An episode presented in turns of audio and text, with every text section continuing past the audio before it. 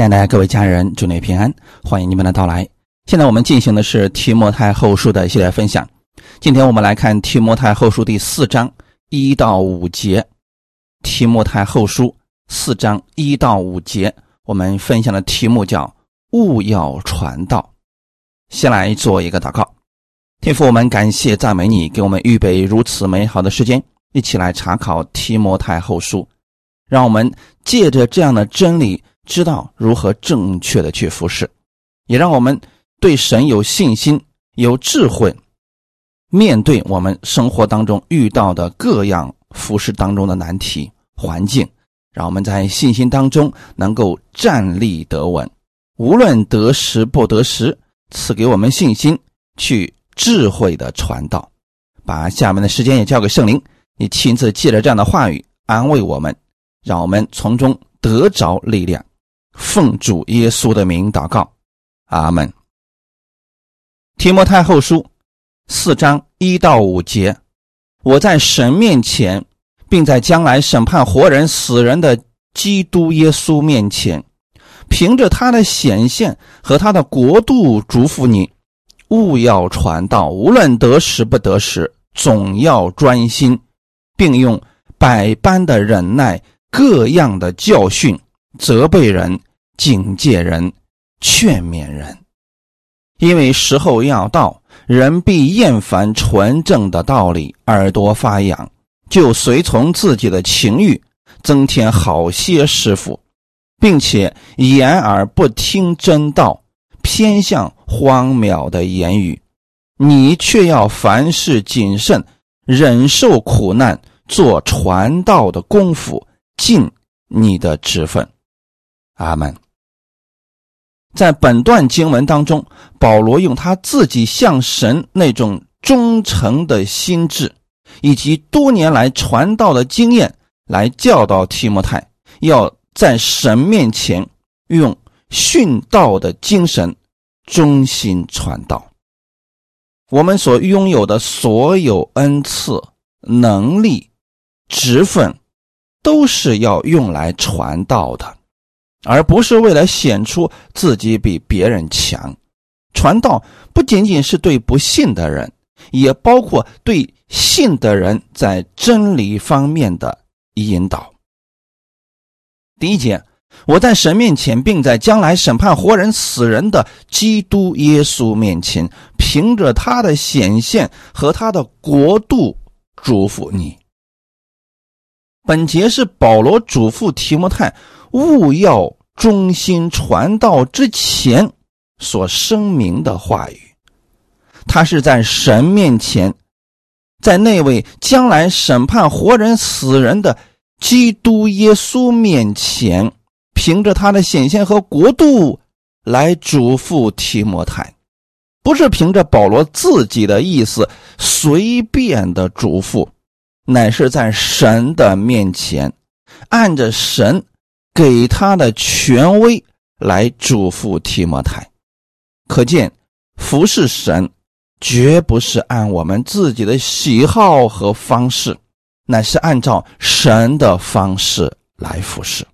我们先来看一下这里边要强调什么。第一，在神面前传道的权柄不在乎他的学位、身份，乃在乎他所说的话是不是。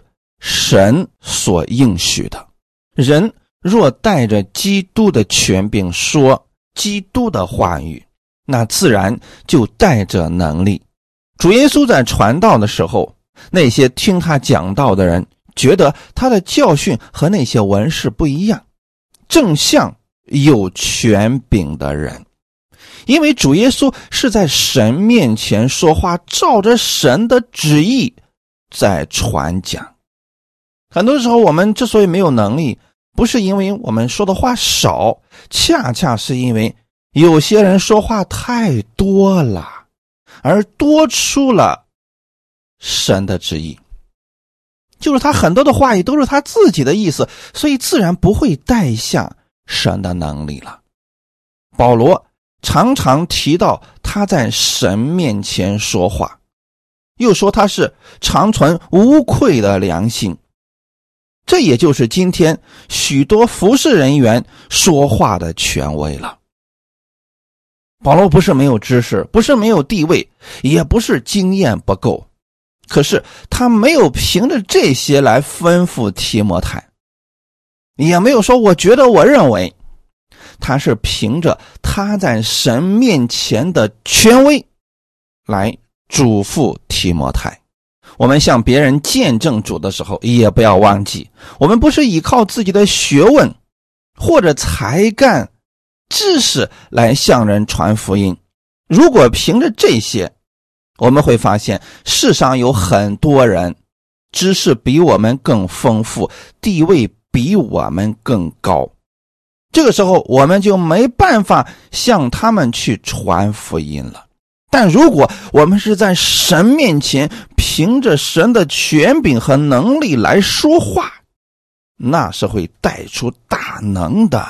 这是世人他学多少年的知识也不可能达到的。阿门。第二，传道的权威在乎传道人自己对神、对主耶稣的认识。所以这里有提到说，并在将来审判活人死人的基督耶稣面前，保罗深深的知道，这位耶稣将来是要审判活人死人的主。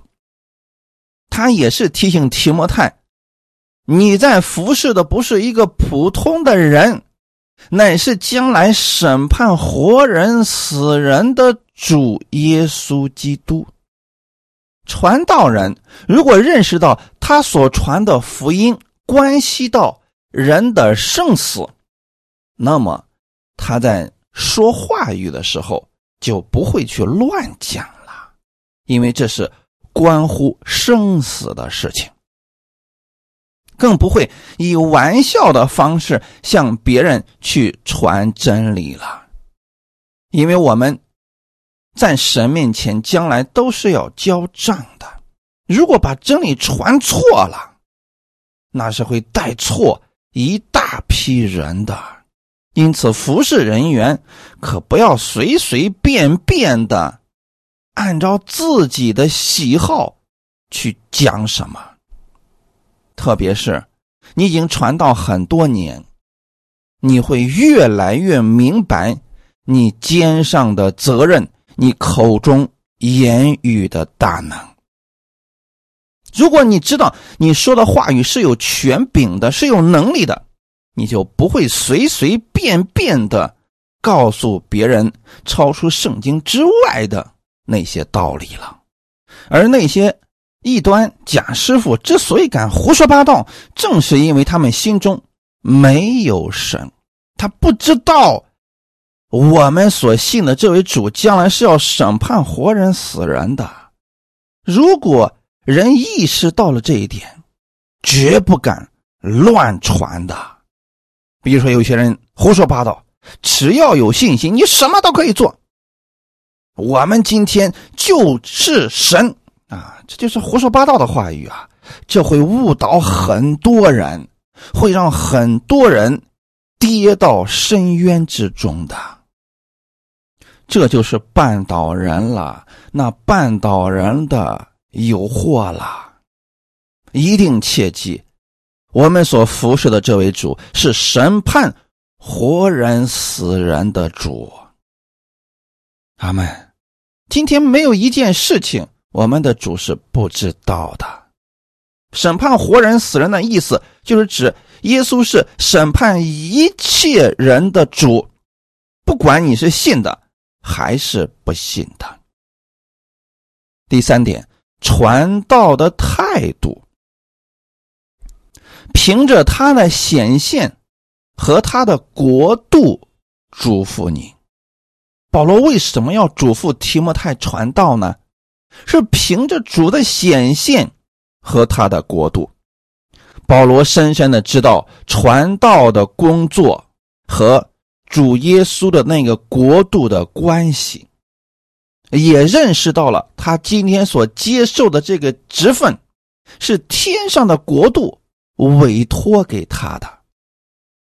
因此，保罗知道他所做的每一件事情、所说的每一句话，都是和天上的国有直接的关系的。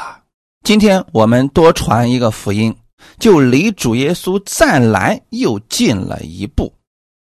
保罗是明白这一切的，所以他嘱咐提摩太：“你勿要去传道。”在。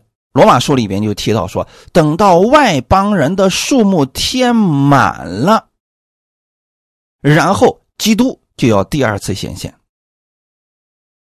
每多一个人得救，我们就应该知道外邦人填满的数目又近了一步。那么主耶稣再来的日子就更近了。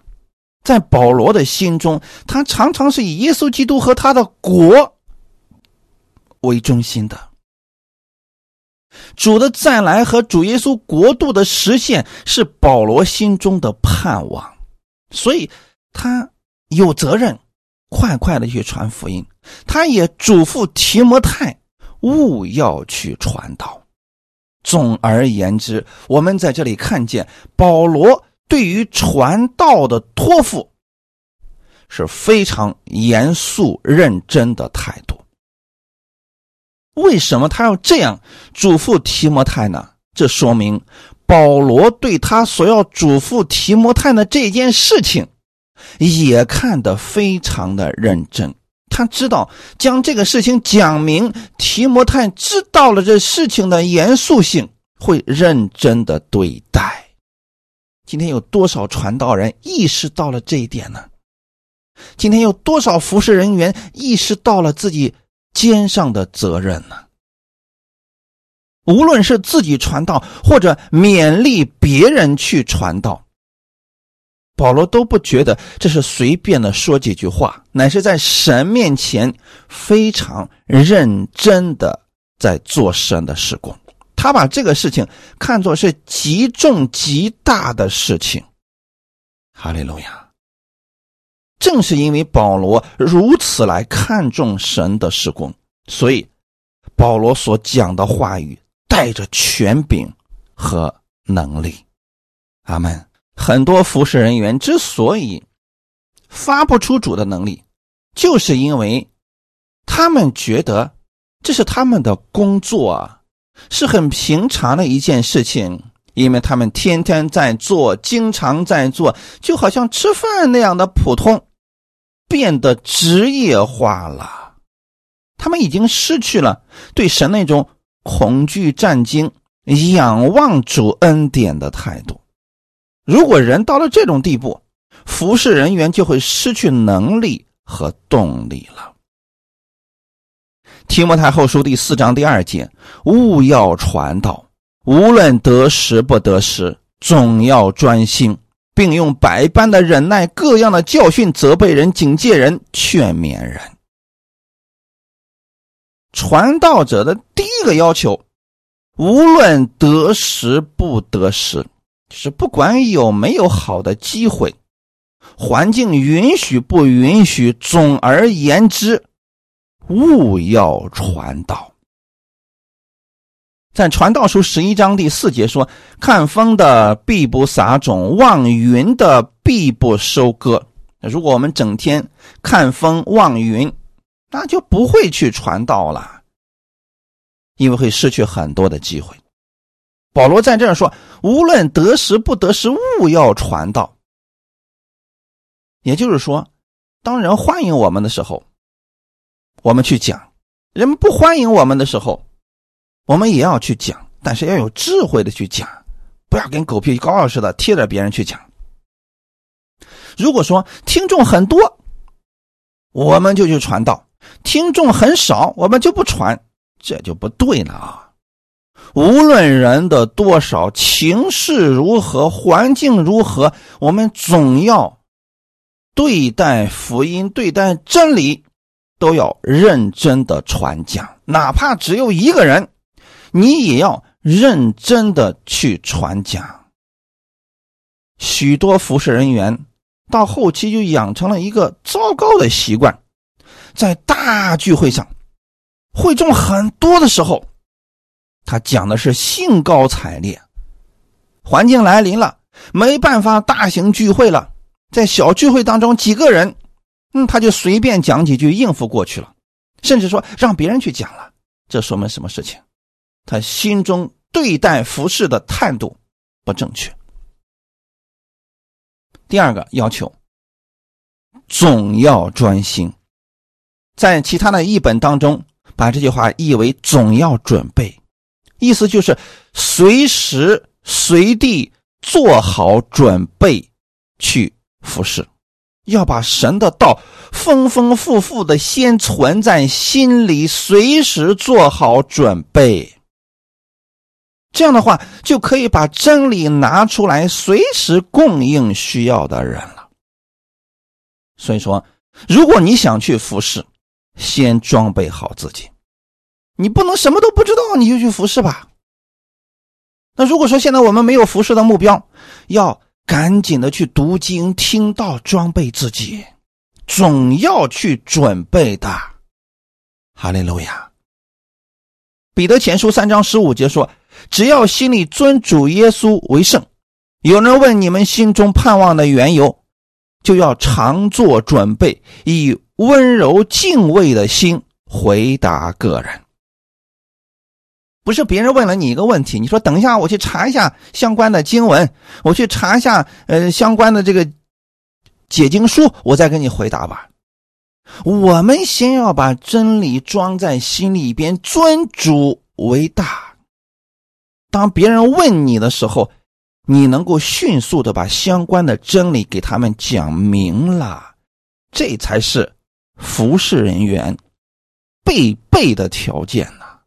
你不能别人一问你说我不知道，一问你说我不知道，那说明什么事情？平时就没有准备好啊。保罗对哥罗西的信徒也是这样说的：当用各样的智慧，把基督的道理丰丰富富的存在心里。既然我们要服侍，就应该先做好准备。如果都不接受训练就去服侍，你能做什么呢？很多时候给出去都是错误的，你都没有意识到啊。这就是为什么。我们要建立童工队伍，要去训练他们三年多的时间，然后再让他们去做事情。如果不经过训练就让他们上战场的话啊，那一定是先倒下的那一位呀。因为魔鬼可不是纸糊的呀，他对真理也是了解的很多的，只不过他是扭曲真理而已。所以我们要先把真理装在心里边，随时的。做好准备，阿门。有人就会说了：“我们心里边有圣灵，圣灵一启示我们，我们什么都知道了。如果你都没有真理在心里边，圣灵能启示你什么呀？你都没有读过圣经，圣灵怎么能够让你能够想起圣经的话语呢？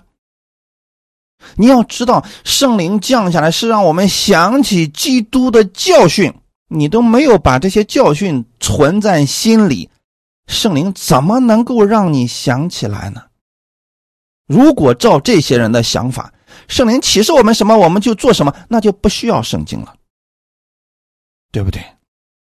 所以各位家人们，不要信错了，我们要常做准备，随时备主使用，总要专心。也就是说啊，传道的工作是不能够分心的。虽然说我们在这个世界上有很多事情也要去做，但是要把主的工作放在第一位。如果你作为一个服侍人员，现在有一个事情要你去服侍，结果你说：“哎呀，不行啊，我要看孩子，我要工作，我要上班，我要挣钱等等。”那这样还怎么服侍呢？所以说，既然是服侍人员，你要参与到教会当中的服侍了，主的工作。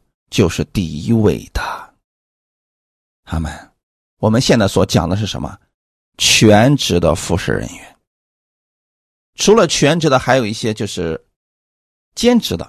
那样的话，我们可能会随时调用他们。比如说，他们有上班的，业余时间可以参与到服侍当中来。但如果说是全职的，主的工作必须是第一位的。如果主的工作和你的日常生活发生冲突的时候，你要放下你的生活，先做主的工作。哈利路亚！这也是总要专心的意思。这就是说，我们得知道我们的工作到底是什么，哪些是重要的，哪些是有价值的，哪些是可做可不做的。你知道，有很多的服侍人员。他们把这个时间浪费在那些可做可不做的事情上面去了，结果时间也过去了，结果呢，真理也没有装备好，服侍的时候似乎什么都不知道。但是你给他一讲，他这个我听过了，都留在了知识的层面，这是不行的，各位家人们。所以总要专心，含有的一个意思就是你要。预备好自己，把主的事情放在首位，专心的去做，这是神对我们的委托呀。第三个要求，用百般的忍耐。为什么要用百般的忍耐呢？各式各样的忍耐，因为我们遇到的人不一样啊。什么样的人都可能会遇见，脾气好的、脾气古怪的，性格好的、性格坏的，知识多的、知识少的，什么样的人我们都可以遇到的。那这个时候，如果服侍人员只服侍那些听话的、脾气好的，那其他人怎么得救呢？生命怎么长进呢？因此啊，我们在服侍的时候，一定会遇到各式各样的人，有喜欢你的，有讨厌你的，有反对你的，也有讥笑你的，还有对你说话无所谓的，也有非常骄傲的、很固执的，不说实话的。因此，我们总要用百般的忍耐去服侍这些人。意思是什么呢？遇到那些脾气不好的、骄傲的人，我们要等候他们。等着他们的心回转过来，为他们长时间的献上祷告，百般的忍耐也说明了，服侍的工作不一定是马上就有果效。很多人，我们总是以为说，我们给别人一祷告，立马医治彰显，能力彰显，可是有很多时候他是没有立刻彰显，那怎么办呢？用忍耐的心继续服侍，继续祷告。你要等候着生命的长大，阿门。有的人可能要等三五年，你才能看到他生命的发了一个小芽呀。这就需要你有百般忍耐的心呐。耶稣曾经讲过四种土地的比喻，那最后一种是落在好土里的，就是人听了道，持守在诚实、善良的心里，并且。忍耐着结实，就算你听的道是正确的，你也把这些道持守在了心里，有时候都不可能立刻结出果子的。还要怎么样呢？忍耐着结实。那我们在服侍的时候更是如此呀。我们结果子有时候都不可能是立刻的，怎么就期待别人一听就改变呢？因此啊，如果没有百般忍耐的心，还真就无法坚持的去服侍了。从这我们可以看出来吧，服侍人员啊，不是什么人都可以做的。有的人凭着一时的热心去做，你看他能坚持多久呢？事情顺利的时候可以做，当各种环境糟糕的事情来临的时候，可能就放弃了。从这么多年我服侍的经历来看，放弃的是多数的人呐。第四，各样的教训。这里各样的教训是使用神各样的话语、各种圣经的真理去教训他人，因为不同的教训就可以供应不同生命的需要。有的人生命很幼小，就不能给他讲高深的道理。有的人已经信主很多年，那就给他讲一些属灵的真理。有的需要安慰，有的需要鼓励，有的需要我们用真理去引导他们。所以说，不是像老师教学生一样，不管是什么样的学生，那就这一课就这么讲就行了。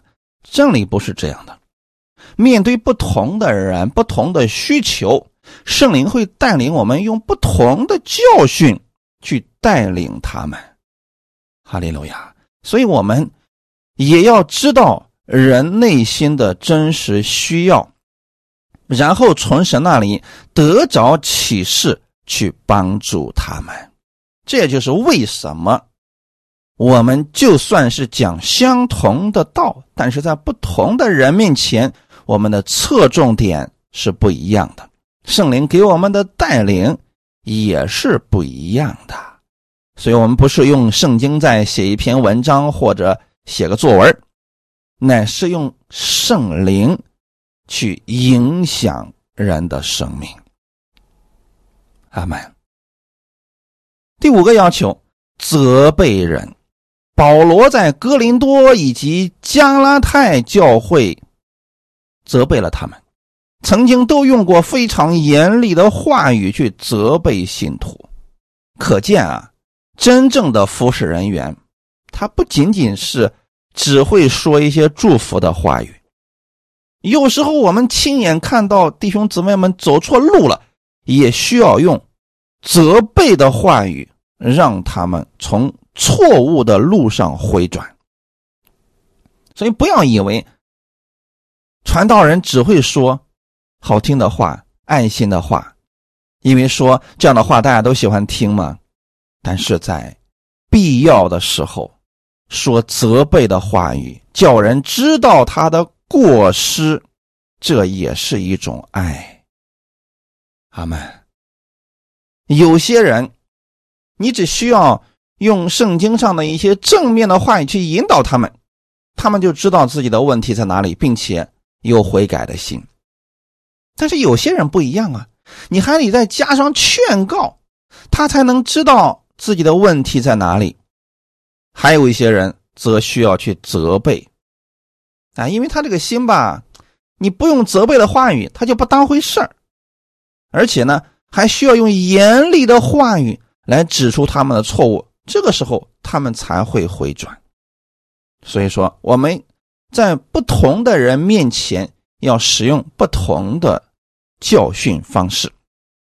注意，保罗虽然严厉的责备过那些不听从真理的教会，但是这样的权柄他是很少用的。这不能说保罗就喜欢坐在高位上去指责别人，他即便是在责备之中，也是带着爱心。并且是不得已的，阿门！一定切记啊！我们在让一些人回转的时候，如果使用了责备的话语，那一定是没办法了。前面爱心的话语、劝勉的话语都用完了，他还是不听。如果再往前走，就会掉到魔鬼的网络当中。这个时候，必须要责备他，但是一定是带着爱心去责备。如果希望他死，希望他跌倒，这是毁谤，这就是定罪和论断了。所以出发点和动机十分的重要。阿门。我们作为服侍人员，现在我们那个明白了吧？有时候啊，你稍微用的方法不当，就会被别人误解。感谢主啊！所以我们在服侍的时候一定要有这方面的智慧。第六个要求，警戒人。在以西结书三十三章七到九节有一段经文是这样讲的：“人子啊，我照样立你做以色列家守望的人，所以你要听我口中的话，替我警戒他们。我对恶人说：恶人呐，你必要死。”你以西结若不开口警戒恶人，使他离开所行的道，这恶人必死在罪孽之中。我却要向你讨他丧命的罪。倘若你警戒恶人转离他所行的道，他仍不转离，他必死在罪孽之中。你却救自己脱离了罪。这是在神对以西结先知的一个话语。原来啊，作为服侍人员，我们不是高高在上，我们不是指点江山，我们是要对别人的生命负责的。如果说我们作为一个守望的人，你都看不出前面的危险，你如何去警戒弟兄姊妹呢？所谓的警戒是干什么呢？放哨的、看守的，你们总看过很多电视里边吧？那放哨的人，别人都睡了，他们不睡，他们在那儿看看有没有敌人入侵等等。如果有敌人呢，他立马要示警的。这个时候，其他的人听到这种示警的声音，就会立刻的警惕起来，做好战斗准备了。那如果说这个看守的人明明已经看到敌人都已经悄悄的摸过来了，哎，他们呢无动于衷。结果导致大家都丧命了，这说明这个警戒的人不合格。那如果说警戒的人已经看到了敌人悄悄的摸过来，结果呢已经鸣枪示警，后面的人觉得哎呀无所谓了，他可能就是在吓唬我们吧。如果他们不动弹，最终灭亡了，那这就不是看守之人的错误了。我们作为服侍人员，我们其实就是那个。警戒的人，当我们向神祷告之后，神启示给了我们话语，告诉我们圣经当中有很多事情是不可以做的。那我们就把这样的话语警戒给弟兄姊妹，如果他们听了，他们就免于这方面的亏损。那如果他们不听呢？他们在这方面跌倒了，受损失了，那是他们自己的损失啊。等他们经过这个损失之后，他们听到我们之前的讲到说：“哎呀，原来你早都讲过了，我当时就没有相信。”那这次是不是经过这次损失之后，他就能信了呢？但是我不希望弟兄姊妹用自己的身心去做事业。神的话语是真实的，他不让我们做的事情，我们不要去尝试，那一定没有好果子的。因此啊。警戒其实是被责备，是更加严重，是带着一种责罚的劝告。我们作为服侍人员，是为别人的灵魂时刻警醒的。我们看到别人有危险了，遇见试探了，就应该立刻的警戒他们。听的人就有福了。第七个要求，劝勉人。铁撒罗尼迦前书第二章十到十二节，我们向你们信主的人是何等圣洁、公义、无可指摘，有你们做见证，也有神做见证。你们也晓得我们怎么样劝勉你们、安慰你们、嘱咐你们个人，好像父亲待自己的儿女一样，要叫你们行事对得起那招你们进他国、得他荣耀的神。劝勉是服侍人员当中最常见的事工之一啊！我们在劝勉的时候，要带着安慰、鼓励、各样教训，按照不同的人的需求加以警戒、劝勉或者责备。当我们运用各等教训的时候，要有百般忍耐的心，跟他们一起成长。多次的去劝勉他们，因为我们所做的事情，其实就像父亲对待自己的儿女一样。你总要不断的提醒他们、安慰他们、引导他们。我们这么做了，才能对得起招我们的耶稣基督啊！感谢主。所以说，作为服侍人员，我们是有责任的。可不像一些人啊，领着牧师的称号，这是不干牧师的事情，带着大家胡作非为，这会害了多少人呢？三到四节，因为时候要到，人必厌烦纯正的道理，耳朵发痒，就随从自己的情欲，增添好些师傅，并且掩耳不听真道，偏向荒谬的言语。这段经文告诉我们，无论得时不得时，勿要传道的原因，因为不少的人他已经厌烦纯正的真理了。这个世界不停的在发生改变，主耶稣来的日子越近，魔鬼的势力就会越来越厉害，因为这是黎明前他最后的挣扎了。那这个时候，我们服侍人员对其他人的警戒、劝勉、安慰就显得越来越宝贵了。为什么呢？因为这个时候很多的信徒，他们都被迷惑了，他们的心偏向了这些邪恶，开始厌烦纯正的道理。什么是纯正的道理呢？就是只讲耶稣基督并他定十字架的真理，只讲让人仰望耶稣的真理。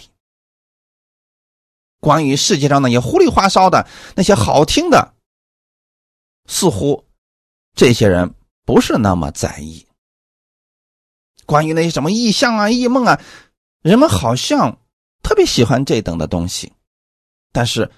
纯正的道理是把人带到耶稣的面前，让人靠着真理而生活，而不是靠着类似于玄学和算命之类的这些属灵的东西来生活。这虽然说这些属灵的恩赐是好的，但如果说人真理的根基不稳，就特别容易掉进魔鬼所设的假象当中啊！大家想想看啊，哥林多教会。就是因为真理的根基不稳，结果他们有恩赐却乱用恩赐，教会是乌烟瘴气，弟兄姊妹的生命也是各式各样，特别的糟糕啊！为什么呢？因为他们有了恩赐之后就骄傲啊，这个时候魔鬼就会利用他们分门结党，互相攻击，彼此拆毁。如果说真理的根基不稳，那魔鬼就会在人的心中做工，他抬高人自己。你想想看，一个人里面没有真理，却拥有恩赐，这是多么可怕的事情！渐渐的，他就会迷失了他自己，他认为自己特别的厉害。但是真正的服侍人员，他里边有真理的时候，他知道这一切的恩赐、能力、权柄、荣耀都是耶稣赐下来的，所以没什么可骄傲的，因为真理。在引导着他去做正确的事情，但如果说人的心里边厌烦这些纯正的真理，那他就会去寻找自己认为正确的东西，而自己认为正确的东西，一般都是随从自己的情欲，就是我觉得这篇道比较好，因为啥？因为他净说一些祝福的话，他。光说一些让我听着很舒服的话，那我就喜欢听这样的道啊！啊，让我什么也都不干，神就赐下我所需要的一切。哎，让我什么都不需要付出，大家都爱我，谁不愿意听这样的呢？其实，喜欢听这样的道理的人，他是不明白真理，他已经厌烦了纯正的道理，耳朵已经发痒了，所以他就喜欢去找。找那些让他听着舒服的道，反而是那些带着要求的、责备的，甚至是警戒的道，他立刻就不听了。这个教会讲的他不喜欢，他就换教会；这个牧师讲的他不喜欢，他就换牧师，只换到自己喜欢的、听起来特别舒服的。但大家有没有想过呢？每次你听完之后都特别的舒服，即便你犯了错，他也不责备你的。这真的是真理吗？在幕后的日子当中啊，人们耳朵发痒，其实是按照自己的喜好，随从自己的情欲，就增添了好些师傅。意思是什么呢？找了许许多多自己认为正确的东西，不停的在听。其实这不是个好的现象。那为什么时候要到，就是主耶稣基督再来之前，人必厌烦纯正的道理？因为他们耳朵发痒了。意思什么？哎呀，这个道我都听过很多遍了，为什么你每次讲的都大同小异呢？你讲这个我早都知道了，我都听了，呃，这个这样的道都听了十几年了。而他们要找什么呢？能合乎他们自己情欲的话语。耳朵发痒，在原文当中指的是那些令他们听起来舒服、喜悦的话语。而异端邪说正好符合他们的要求。异端邪说之所以受人欢迎，就是因为它迎合人的情欲。你想听什么，他就说什么。但主的道不是这样的，主是指引你往前走，你走错了，他就要责备你的。但是异端邪说，他是想从你这里。掳走你的生命，所以一定会说你想听的，去做你觉得正确的。他们会编一些新奇的道理，让人听完之后，哎呀，觉得是啊，这样多好呀！我不需要任何人约束我、要求我，我想干什么就干什么，我什么都不干，神也能赐福我，神也爱我，等等这样的话，他们最喜欢。并且呢，这些异端学说引导他们去犯罪，他们也觉得哎，心安理得，反正神爱我，我在恩典之下了。末世的人特别喜欢听别人称赞他们，但好听的话语不代表是真理。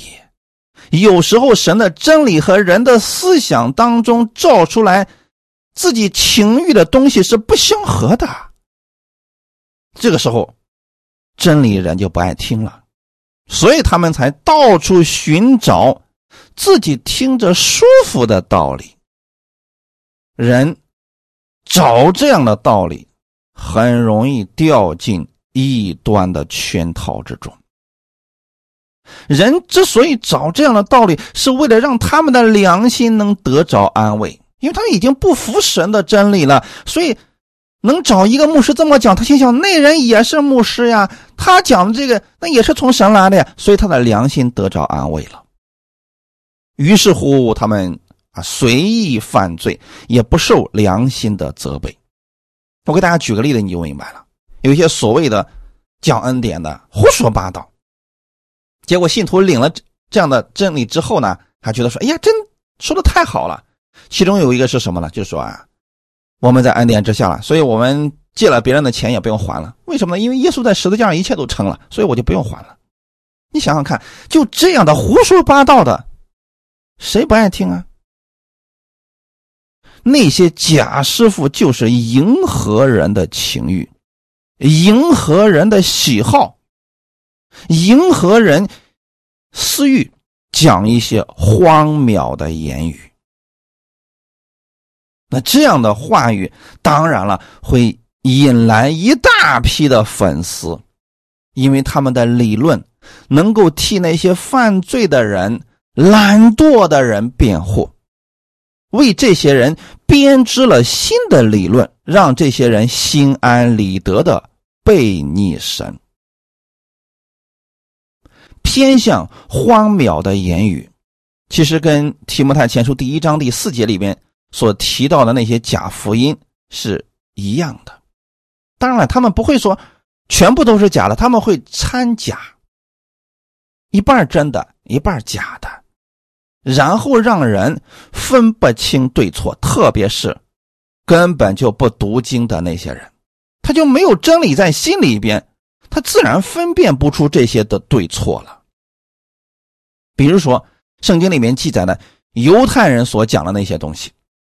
他是有耶稣所讲的真理，也加上摩西的那些教导，再加上外教的那些神话，哎呀，人听了就特别的舒服啊。那我们看看人是如何一步一步堕落的。首先，言而不听真道，就他觉得啊，这些东西啊，我都听过多少遍了，都听了多少年了。他以为自己听过了这个东西，就成为了他自己的。其实不是，你听过了，只是知识。什么时候你把你听过的道真正的用在你的生活当中，你才能得着益处啊！神的道不是你听过了你就可以的，它是我们生活当中的标准呐。如果你从来就不使用你所听的这些真理，你怎么能够经历神话语的大能呢？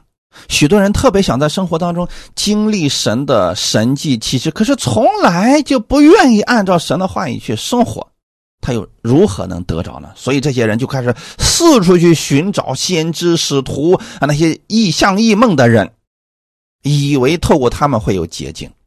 其实这是一个很危险的做法。如果你找到的是假师傅，他就直接把你给带偏了。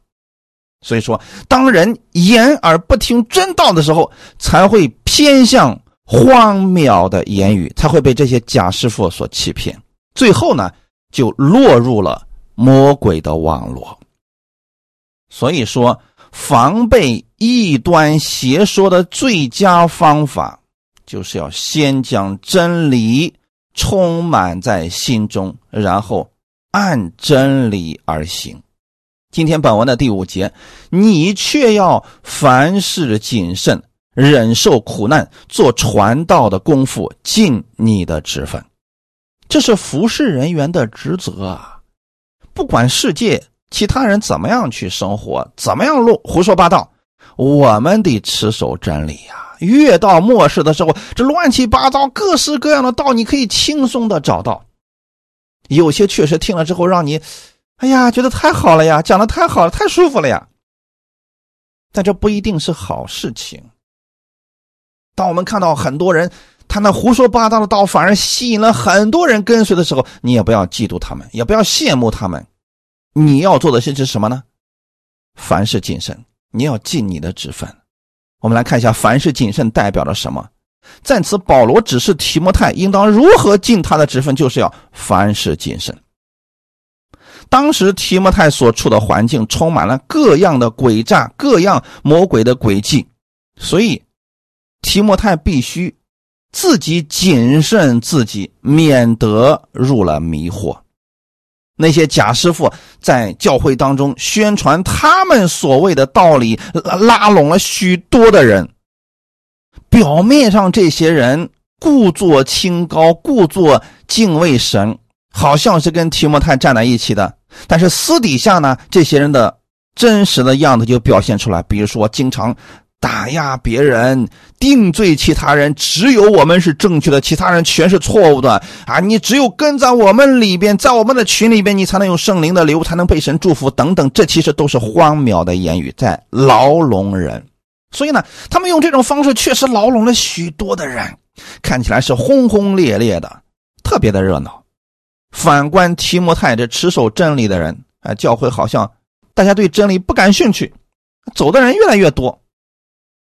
这个时候，保罗要提摩太要小心，小心这些诡计。阿门。所以弟兄姊妹，我们要凡事谨慎，不要为了人数就妥协自己的真理。阿门。大家一定要记得，得救的人还是少的。为什么呢？因为大多数的人其实还是喜欢那些假道理的。那我们在传道的时候，在服侍的时候呢，一定要凡事谨慎。如果你都不能识破魔鬼各样的诡计，那你如何去教导其他人呢？魔鬼的诡计可能在信徒当中也制造各种猜疑，那提摩太就应该凡事谨慎，不给敌人毁谤的把柄。有时候确实是被误解了，这个时候提摩太要做的事情是什么呢？持续的传真理，因为有一天啊，真相一定会浮出水面的。如果说我们真的要为自己挣清白，不断的讲，其实讲的越多，别人越不相信你。凡事谨慎，也表示在。我们服侍的过程当中，魔鬼可能随时向我们发出攻击，所以我们要用各样神的智慧谨慎传道。第二点，忍受苦难。彼得前书五章八到十一节，勿要谨守警醒，因为你们的仇敌魔鬼如同吼叫的狮子，遍地游行，寻找可吞吃的人。你们要用坚固的信心抵挡他，因为知道你们在世上的众弟兄也是经历这样的苦难。那赐诸般恩典的神，曾在基督里招你们得享他永远的荣耀。等你们暂受苦难之后，必要亲自成全你们，兼顾你们，赐力量给你们。愿全能归给他。直到永永远远，阿门。除了凡事谨慎之外，还要准备忍受苦难。为什么呢？因为你在传讲真理，那魔鬼就一定不会消停，他一定会兴起各式各样的人拦阻真理的施工，对吗？刚才读的经文说，魔鬼就像那个吼叫的狮子，遍地游行，寻找可吞吃的人呢。什么样的人能被他吞吃呢？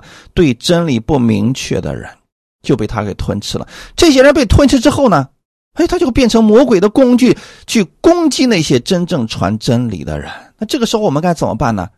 要用坚固的信心去抵挡他，不是抵挡某个人，是抵挡魔鬼的各样错误的教导。大家一定切记，有时候我们看到我们身边的人他们在攻击我们，实际上这是属灵里边的征战。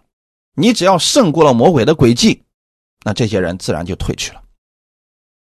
我们在传道的过程当中，在服侍的过程当中，一定会遇到这样的事情，因为呢，过去历代服侍主的人都经历了这样的苦难。我们要持守坚固的信心去抵挡这些人。抵挡这些人背后的这些魔鬼的势力，为他们祷告。属灵的征战，你得胜了，那自然就胜过了这一切的攻击了。哈利路亚！撒旦会激动人，用逼迫，甚至说你身边最亲近的人起来反对福音，甚至攻击你、毁谤你。这是我们应当有的。一种心态，不要觉得传福音一定会一帆风顺的。所以保罗要提摩太准备受苦的心智。第三，做传道的功夫。尽管末世的时候，许多人厌烦纯正的真理，言而不听真道，但我们仍然要继续做传道的功夫。很多人说：“哎呀，我所传的谁会信呢？大家都听那个假的了，都听那些啊胡说八道的那些人讲的去了。”不，你要切记一件事情：我们作为服侍人员，我们只管按照神的真理去讲就可以了。信不信是他们的事情，讲不讲是我们的事情。我们作为守护的人，我们应当警戒他们。警戒了之后，如果他们还不听，那他们掉进坑里面去了。或许神要借着这样的事情，让他们认识到自己的路走错了。等他们回头的时候，我们依然要接纳他们，继续把真理给他们。这是我们的职责，绝不能在真理上妥协，乃要持守真理而行。别人可以排斥、厌弃真道，那是他的问题。我们若不尽职去做传道的功夫，那就是我们对不起主了。所以，忠心有见识的服侍人员是无论在任何环境之下，都按真理而行，把道传出去。就算在苦难之中，仍然如此。愿今天的话语给你们带来一些帮助。我们一起来祷告，天父，感谢赞美你，谢谢你把这样的话语给我们，也给我们带来劝勉、造就和安慰。我们知道，在主耶稣再来之前，这个世界会变得越来的越黑暗，许多的人会偏向这些荒谬的言语。但我们愿意持守真理而行，我们愿意做。看守的人把真理警戒他们，劝勉他们，安慰他们。你来兴起更多和你心意的同工，让我们能够一起携手前行。让我们在自己软弱的时候，可以能够相互安慰，彼此造就。你告诉我们勿要传道，也赐给我们智慧的心，让我们在各样的环境之下都能持守真理而行，把真道带给其他人。一切荣耀都归给你，奉主耶稣的名祷告，阿门。